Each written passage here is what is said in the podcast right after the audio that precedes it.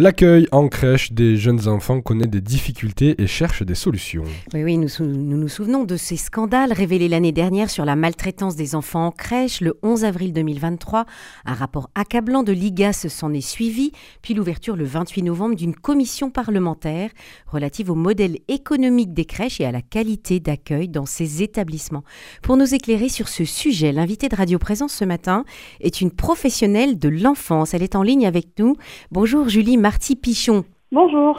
Ce matin sort votre ouvrage J'ai mal à ma crèche aux éditions Erol. Merci d'être avec nous euh, en ligne. Vous êtes éducatrice de jeunes enfants euh, du côté d'Autrive au sud de la Haute-Garonne.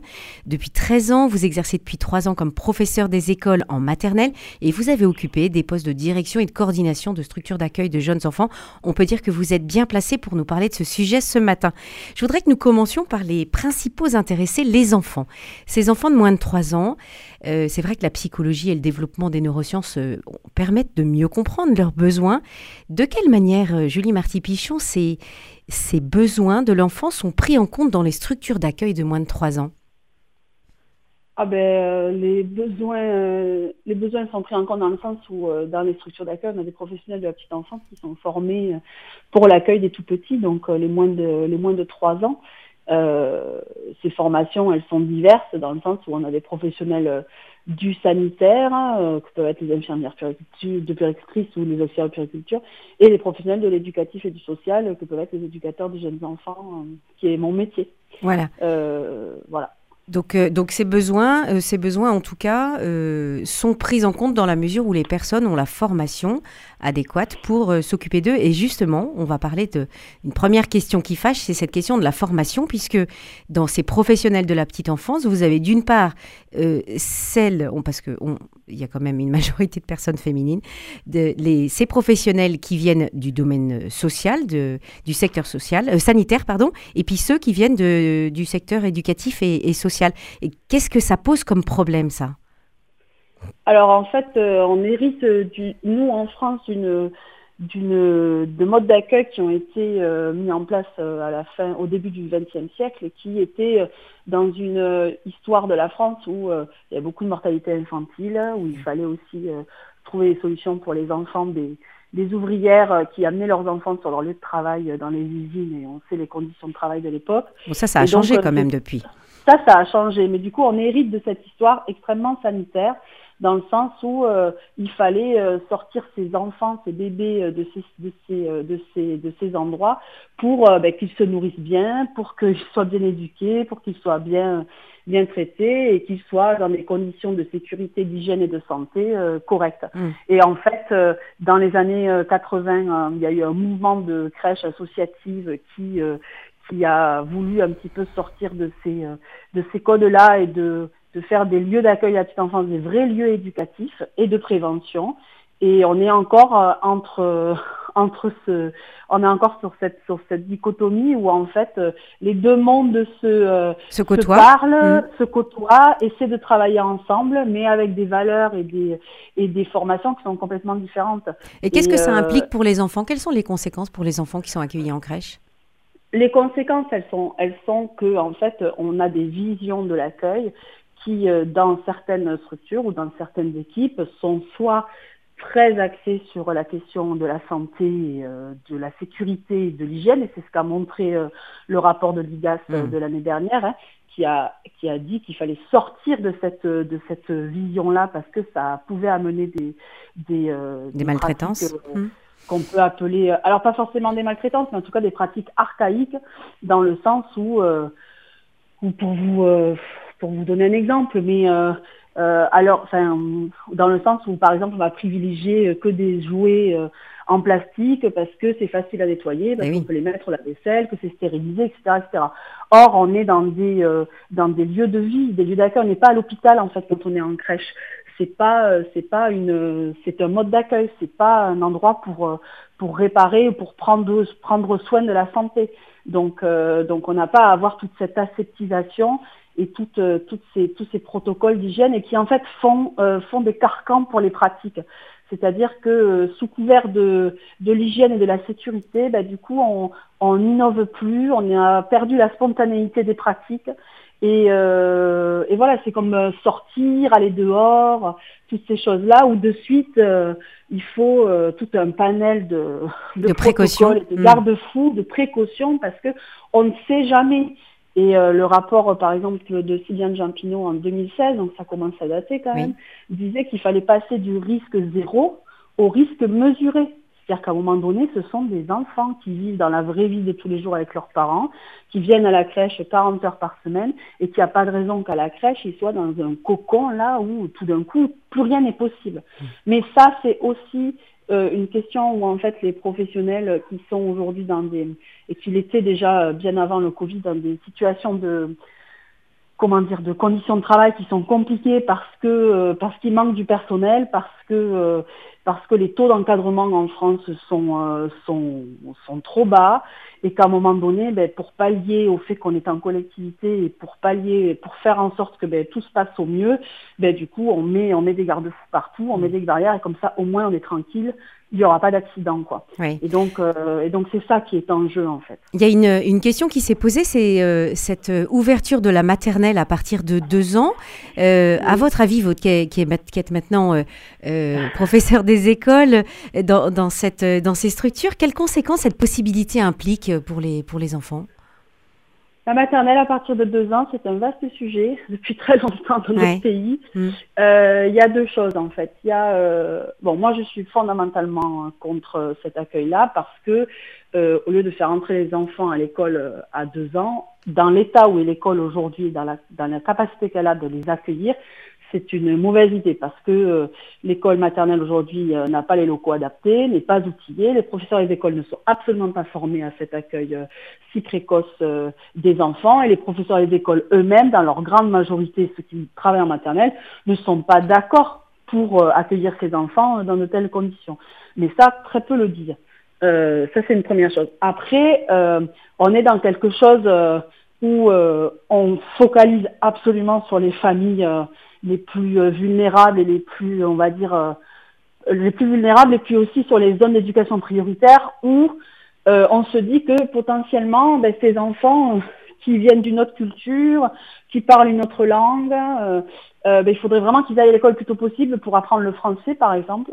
Donc ça questionne quand même sur la vision, euh, je vais assez loin, hein, sur la vision néocolonialiste que peut avoir la France à propos de ce sujet-là. C'est dans un souci d'intégrer et de d'intégrer ces enfants, mais vous pensez que voilà, c'est trop tôt en fait, à deux oui, ans, c'est trop et tôt. en même temps, c'est trop tôt parce que on sait par exemple au niveau du langage que les enfants qui arrivent d'une autre culture et qui ont une langue maternelle différente du pays d'accueil, euh, il faut d'abord qu'ils aient consolidé euh, concrètement et correctement leur langue maternelle avant de passer à la langue d'accueil en fait. Mmh. Parce que c'est parce qu'on va s'appuyer sur euh, leur construction de la langue maternelle, qui est leur racine, leur histoire, enfin, euh, qu'on va pouvoir, euh, qu'on va pouvoir ensuite euh, aborder, aborder la langue, la langue d'accueil. Et puis ensuite, il y a quelque chose quand même en France qui est assez particulier, c'est que vous êtes un arrivant de d'Angleterre ou parce que vous parlez anglais ou ou d'Italie ou d'une langue, on va dire, ou du Japon ou de la Chine,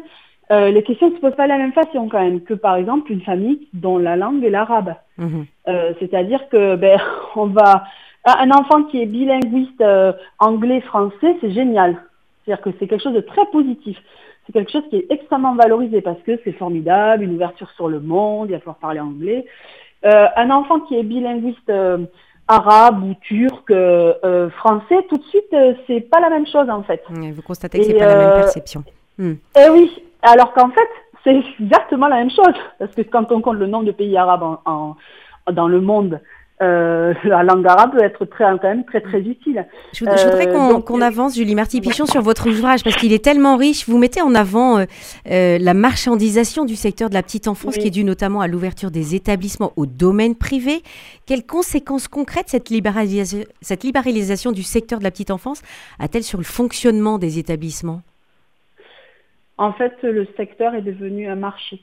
Donc un marché comme les euh, le, le, fait de pouvoir de construire euh, des, des, bâtiments. C'est-à-dire que les collectivités passent des appels d'offres pour euh, gérer leur structure d'accueil, comme elles passent des appels d'offres pour construire la médiathèque du quartier. Quoi. Mais ça, c'est pas Donc, bien d'avoir une, une, petite crèche dans sa, dans sa commune?